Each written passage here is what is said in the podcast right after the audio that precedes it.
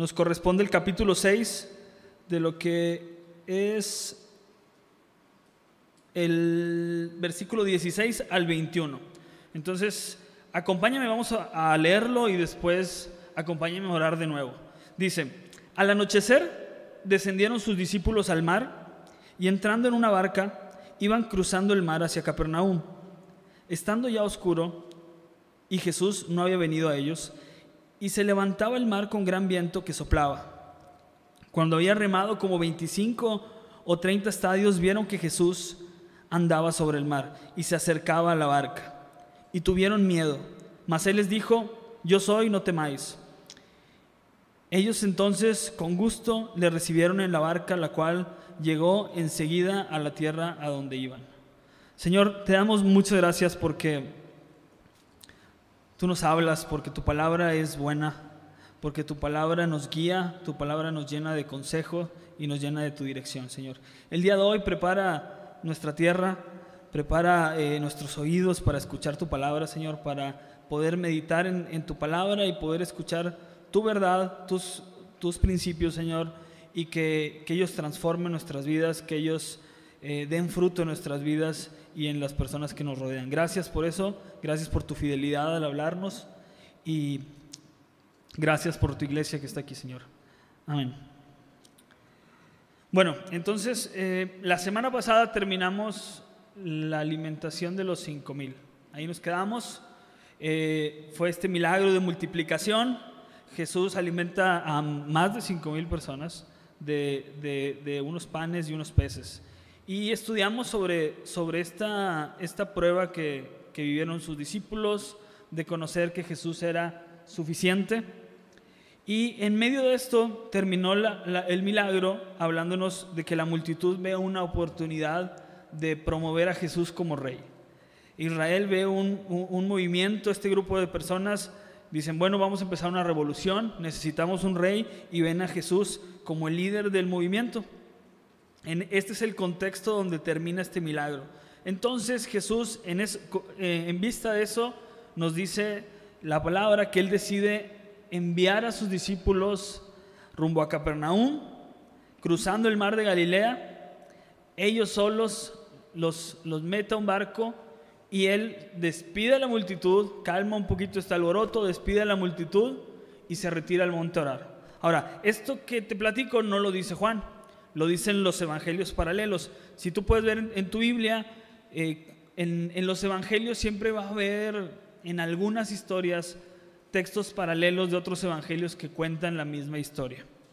Ahora, como un pequeño apunte, sin desviarme a eso, los evangelios cuando tienen esto, eh, comúnmente los relatos pueden variar en algunos aspectos. Y esto no quiere decir que se contradigan entre ellos, más que nada quiere decir que se complementan. Son apuntes diferentes.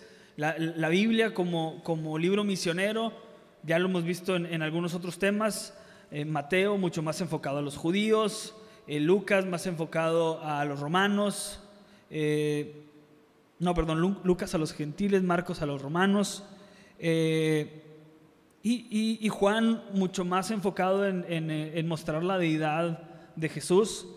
Y, como te digo, es, es, muy interesante cuando tú te topes con, un, con una historia del Evangelio que tenga unos versículos paralelos otro evangelio contando la misma historia, poder movernos y ver cómo complementan toda esta historia. ¿Qué es lo que vamos a hacer el día de hoy? Y por eso te lo platico, porque nos vamos a mover un poquito entre Mateo, Marcos y Juan para ir llenando toda esta historia y estos detalles que tal vez Juan no mencionó, que otros evangelios sí mencionan. Ahora, como forma muy práctica y recalcando esto, es como si fuera la misma noticia, la misma verdad, el mismo milagro, pero en cuatro diferentes noticieros.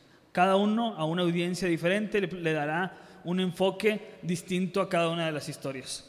Entonces, esto es lo que sucede y vamos a ir complementando para, para ver un poquito de detalles en otras historias. El día de hoy, en el texto, vamos a ver cuatro puntos, cuatro verdades a la luz de la historia. Y eh, acompáñame entonces a Mateo 14, 22. Nos habla de que los discípulos van al otro lado del mar y, se topan con una tormenta. Dice, enseguida Jesús hizo a sus discípulos entrar en la barca e ir delante de él. Entonces, Juan no lo había dicho, Mateo y Marcos, que prácticamente lo dicen igual, nos dicen que fue Jesús quien hizo a sus discípulos entrar a la barca e ir delante de él. Mientras él despedía a la multitud y aún y ya despedida la multitud, subir al monte a orar aparte.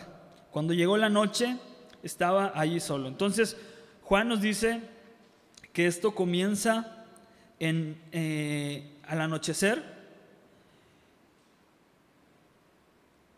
Mateo nos dice que, ya de noche es cuando Jesús logra estar solo. Y si te fijas en, ahí sí nos vamos a mover a Marcos, Marcos nos dice que es hasta la cuarta vigilia, o sea, ya de, madrugada, Marcos 6:48, que, que los discípulos están remando. Entonces, han avanzado alrededor de, de la mitad del camino, llevan cuatro o cinco kilómetros remando, pero llevan horas, agotados van en esto. ¿Por qué? Porque van contracorriente. los versículos nos, indican que ellos van nadando contracorriente. Entonces se encuentran en esta tormenta que los va a llevar a entender el, primer principio que quiero explicar. Entonces, eh, la Biblia nos habla de diferentes tormentas. Hay diferentes tormentas. Eh, hay tormentas a raíz de rebeldía. Un, caso que podemos ver es el, el de Jonás. Jonás se rebeló, no quiso obedecer a Dios y él entra en una tormenta que azota el barco hasta que la gente del barco dice, bueno, vamos a tirar a, Jonás por la borda y que, que, Dios deje de azotar este barco. Entonces hay diferentes tipos de tormentas. Hay tormentas que tú vas a vivir a base de, tal vez, como te decía, de, rebelarte, tal vez de un pecado, tal vez eh, por tomar una decisión a la ligera o una decisión de una manera tonta, por no consultar a Dios. Y otras veces en, la que yo me quisiera enfocar es esta misma, es que otras veces simplemente suceden dentro de nuestra vida cristiana. Y este es el punto número uno. El cristiano vive tormentas, el cristiano vive pruebas que no necesariamente tienen que ver con, con, con algo pecaminoso o alguna rebeldía. Ellos, por ejemplo, están haciendo lo que Dios les mandó.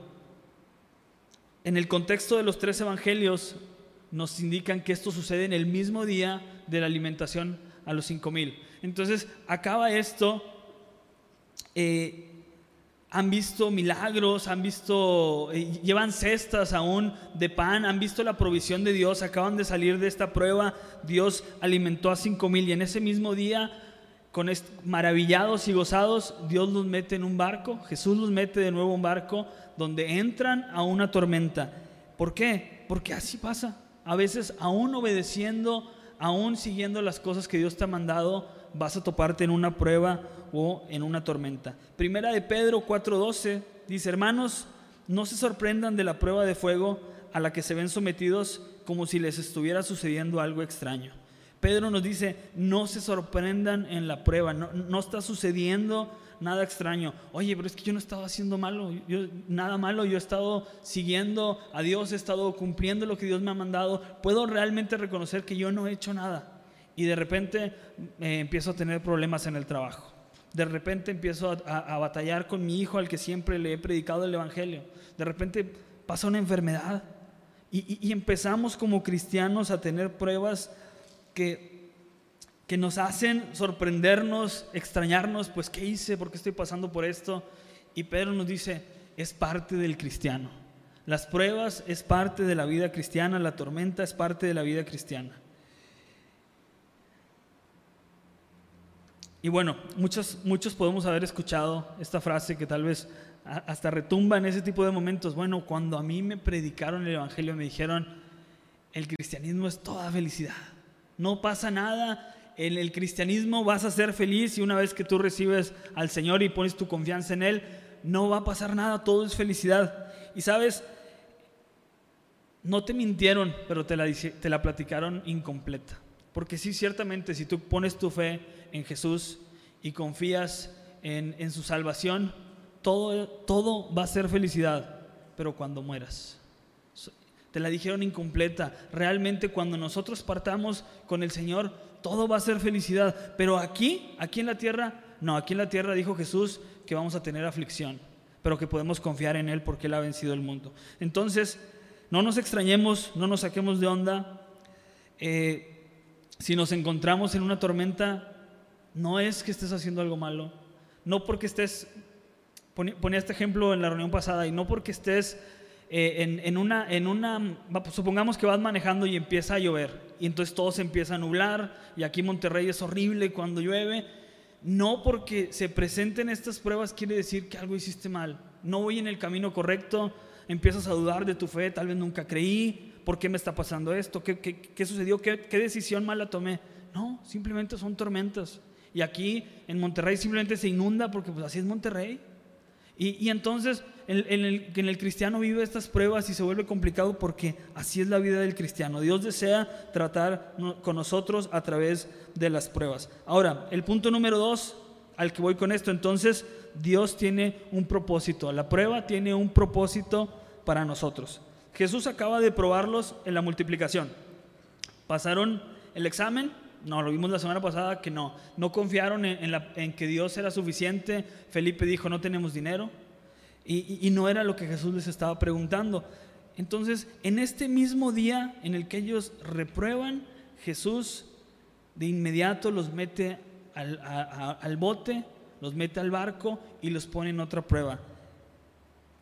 Qué importante o qué raro puede sonar para nosotros, mejor dicho, un maestro de esta forma, un maestro en el que repruebas y para por completo, te vuelve a explicar las cosas y te vuelve a poner un examen. Comúnmente tú y yo no tuvimos ese maestro en la escuela. Ese maestro no existió. Si tú reprobaste, pues te retrasaste.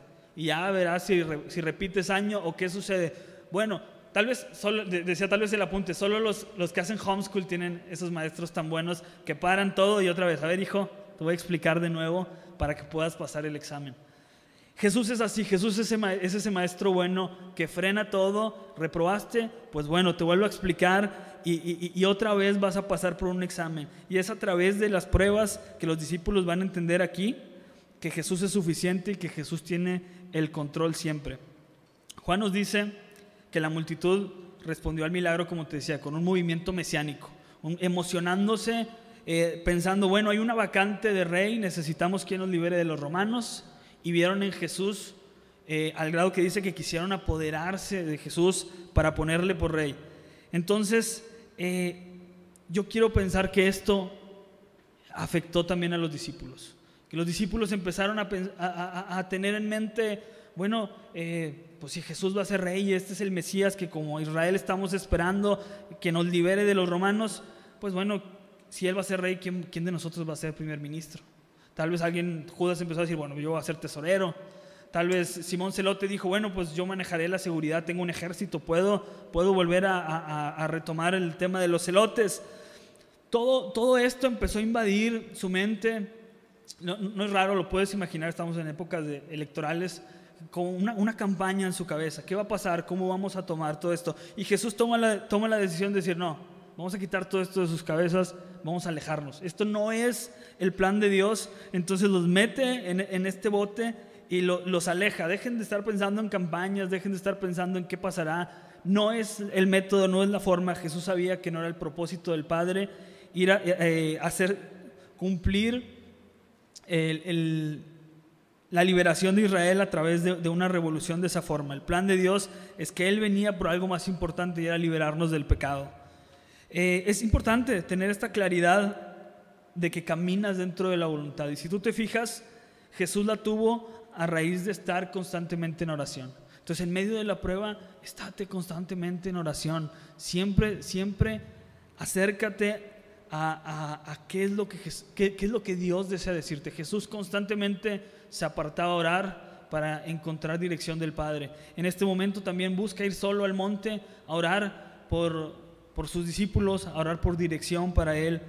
Y las peores decisiones que vamos a tomar en una tormenta es cuando las tomamos y luego buscamos que Dios sea el que las bendiga. Lo correcto es buscar a Dios y que Dios nos diga qué decisión es la que debemos de tomar. Entonces, viene esta pregunta, si tú estás en una prueba, ¿qué quiere Dios? ¿Cuál es el propósito de Dios en esta prueba que yo estoy pasando? Ahora, volviendo a la historia, para ellos no fue fácil, como te digo, llevaban horas y habían avanzado apenas la mitad del camino. Ellos eran pescadores, ellos conocían este mar, ellos habían eh, navegado en este mar a todas horas, en todos, en todos los horarios. Ellos eran pescadores, conocían y a pesar de todos sus intentos, a pesar de haber tenido otras tormentas, ellos no podían. La tormenta parecía mucho más grande de lo que ellos podían llevar. Y tenían un plan, ellos querían llegar a, Capernaum y están a la mitad. Ya no pueden, no les daba el tiempo, estaban agotados. Dice Marcos 6:48 que remaban con gran fatiga.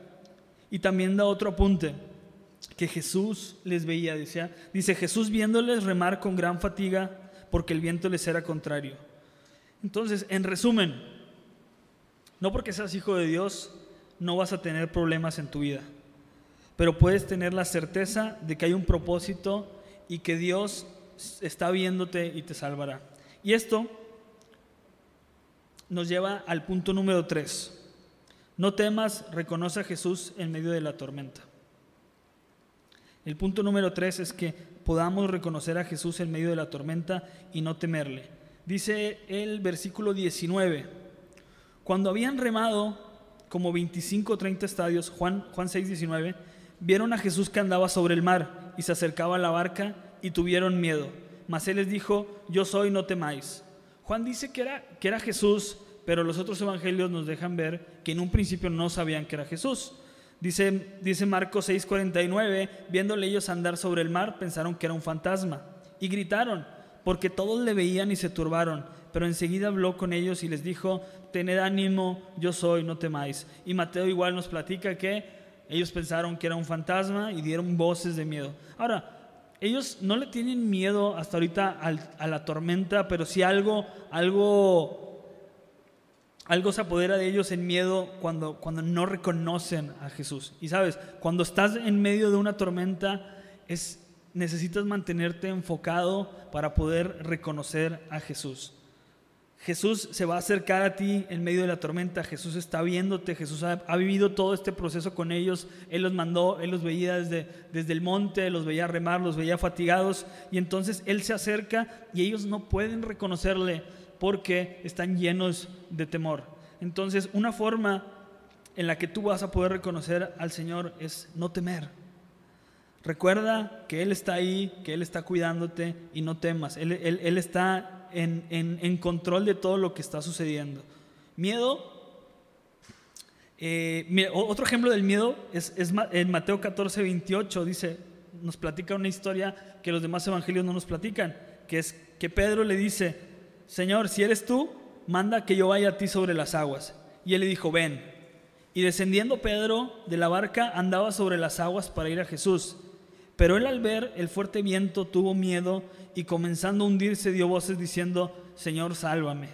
Al momento Jesús extendió la mano, asió de él y le dijo, hombre de poca fe, ¿por qué dudaste? El miedo es lo que sucede cuando tú empiezas a poner tu vista en las circunstancias alrededor en vez de lo que Jesús ya te dijo. Y fe es lo que, lo que sucede cuando tú pones a Jesús encima de estas circunstancias. Si te fijas, Pablo tiene, digo, perdón, Pedro tiene, tiene fe, él da un paso y tiene una fe realmente asombrosa porque no es como que ya se había calmado la tormenta.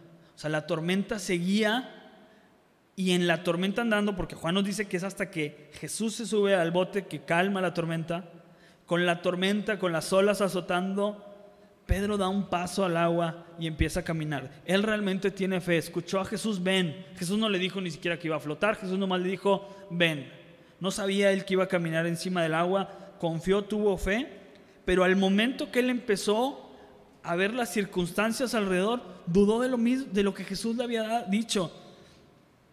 Entonces el, concepto aquí es, mira a Jesús, obedece lo que Jesús ya te ha dicho. En medio de la prueba, Jesús ya te ha hablado. En medio de la tormenta, Jesús ya te ha hablado. Mantente en lo que Dios te ha hablado. Eso es, eso es la fe. Tomar el siguiente paso pensando en que Dios, ha, Dios ya te ha hablado, Dios ha sido fiel y confía en que va a pasar lo que Jesús quiera que pase. Fe es confiar en Dios por encima de todas estas circunstancias. En cambio, nosotros muchas veces en medio de la tormenta decidimos en qué sí y en qué no confiar en Dios. Y, cuando empezamos a, ver muy, turbia la tormenta, tenemos miedo cuando, siguiendo el, ejemplo que te, que te daba de, de manejar en lluvia, pues tal vez lo único que necesitas es prender los limpiaparabrisas y volver a notar por dónde vas, qué Dios te ha dicho, qué Dios ya te ha hablado y seguir las indicaciones que Dios te ha dicho. El miedo te va a hundir como hundió a Pedro, porque el miedo es una visión sin la provisión de Dios. El Salmo 56.3 dice, el día que temo, yo en ti confío. Y es David expresando que hay temor, ¿sabes? No, no dice, yo nunca tengo miedo. Dice, el día que temo, yo decido confiar en el Señor. O sea, el miedo se va a presentar, pero tú decides cómo lo vas a afrontar, si lo vas a atacar con lo que Dios ya te ha hablado, con las verdades de su palabra, o vas a dejar que el miedo te hunda. Entonces, mejor escoge confiar en Dios en medio de la tormenta. Él está ahí contigo, Él no te va a desamparar ahí. Punto número cuatro, la prueba trae un fruto. Entonces, dice el versículo 21, entonces ellos con gusto le recibieron en la barca, la cual llegó enseguida tierra a donde iban. Ahora aquí se presenta otro milagro. En el relato de Juan dice que apenas Jesús subió a la barca, llegaron. Ahora iban a la mitad de camino. Pero cuando Jesús entra a tu barca, cuando tú reconoces, se siente el avance. Ahora sí que ya sientes que todo lo que hiciste empieza a tener un resultado, que ya puedes llegar a donde Dios te está llamando. Cuando tú le das entrada a Él a tu barca, ves este milagro de que realmente avanzas. La, prueba empieza a tener un fruto. Otro fruto que se ve es en Mateo, en el mismo relato, mismo, mismo milagro, dice Mateo 14:32, que ellos subieron a la barca, habla de Pedro, de Pedro y Jesús, y se calmó el viento. Entonces los que estaban en la barca vinieron y la adoraron diciendo, verdaderamente eres el Hijo de Dios. La fe de ellos creció. Es el resultado de esta prueba. La fe de ellos creció y creció en adoración y veían aún más hermoso al Señor. Y si tenían dudas de por qué, por qué Jesús no quería ser rey, pasa esto y, y dicen, verdaderamente eres el Hijo de Dios. Entonces, prepárate para que en esta prueba tú puedas ver aún más grande al Señor, aún más hermoso al Señor y pueda resultar en adoración de otros, Alberto ejemplo también, adorar al Señor, que pueda ser para gloria de Dios la, la, prueba que tú estás pasando y para que también de ti nazca esta adoración, esta adoración que necesitamos. Marcos 6:51 habla igual de que al subirse, cuando se calmó el viento, se asombraban de gran manera y se maravillaban. Un testimonio eh, a través de, lo que fue esta prueba para los demás. Se maravillaban y, Dios quiere usarte en tu prueba. Tiene un propósito de gloria, de alabanza para Él, de testimonio para Él. Y, es importante, ¿sabes? En, la, en medio de la prueba, tú y yo somos los que necesitamos adorar a Dios. No es Dios el que necesita nuestra adoración. Somos tú y yo los que necesitamos en ese momento adorar a Dios y que eso nos dé perspectiva, que eso nos cambie la visión y que nos ayude a, mantenernos en esta, en, esta carrera cristiana. Primera de Pedro 1.7, y con este punto ya vamos terminando este punto y terminando el mensaje. Primera de Pedro 1.7 dice, sea hallada nuestra fe que resulta en alabanza. Entonces, Qué importante que nuestra fe en medio de la prueba pueda ser hallada en una alabanza para la gloria de Dios. Y me gustaría terminar repasando estos cuatro puntos, ampliando un poquito Primera de Pedro 1. Ahora vamos a agarrar el 6 y el 7 de nuevo.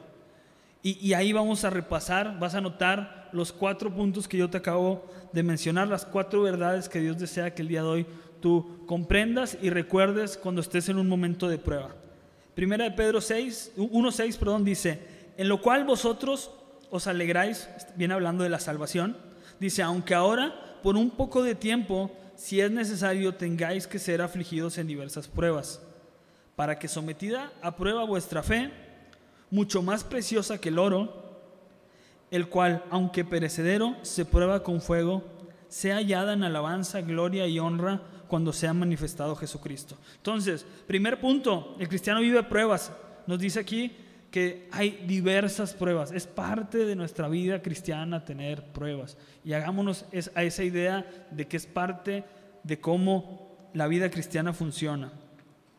Número dos, dijimos que hay un propósito y aquí nos dice, si es necesario, tengas que ser afligido. Entonces nos habla de un propósito. Es necesario que pasemos por pruebas. Hay un propósito. Dios desea cultivar en nosotros una fe, avivarla, que, que cuida, cuida, en medio de la prueba cuida la fe actual, pero la mantiene viva. La mantiene viva mientras está en prueba. Punto número tres. Jesús está al pendiente de nosotros. Jesús está con nosotros. Él, está en medio de nosotros en la prueba y, y debemos no temer. Aquí es cuando nos dice que como el oro, como el oro que entra a ser probado para quitar las impurezas del oro. Entonces, estos artesanos que, que, mueven con el oro, lo meten, lo funden, están ahí y están al tanto del fuego. No se les debe de pasar, tiene que tener un punto y así en medio de la prueba Jesús está observándote y está viendo qué está sucediendo, está con, con un ojo en, en el termómetro y cuidándote siempre en todo momento. Es el punto número tres. Y el último que es otra vez de nuevo el fruto de esta prueba. Dice que resulta en alabanza y gloria y honor en revelación de Jesucristo. Cuatro puntos, cuatro verdades que hemos visto el día de hoy, que Dios desea que meditemos y si tú te encuentras en algún momento de prueba, sea algo de bendición para ti, sea algo de ánimo, pensar que Dios tiene un propósito dentro de esto, Dios no te ha dejado, Dios no te ha abandonado y Dios desea glorificarse en medio de tu prueba. ¿Te parece si oramos? Señor, gracias porque nos has dejado tus enseñanzas y nos has dado tantos ejemplos a través de, tu palabra de personas que, han pasado por pruebas y han resultado victoriosos al confiar en ti, al poner eh, su confianza en ti plenamente, Señor. Y hemos visto la gloria y hemos sido bendecidos a través de sus vidas. Gracias, gracias por eso, Señor. Y ayuda a nosotros tener esta perspectiva, tener esta, eh, esta, este fruto en nuestras vidas, Señor. Poder entender a través de la prueba que si tú eres nuestro pastor, nada nos faltará. Que si tú eres nuestro pastor, aunque estemos en una tormenta, pues en, en aguas de reposo nos vas a pastorear, Señor. Ayúdanos a entender que tú eres suficiente, que tú tienes control y que tú sigues teniendo cuidado de nuestras vidas, aunque se vea fuerte la tormenta, tú estás con nosotros. Gracias por eso, Señor, y gracias por tu palabra. Amén.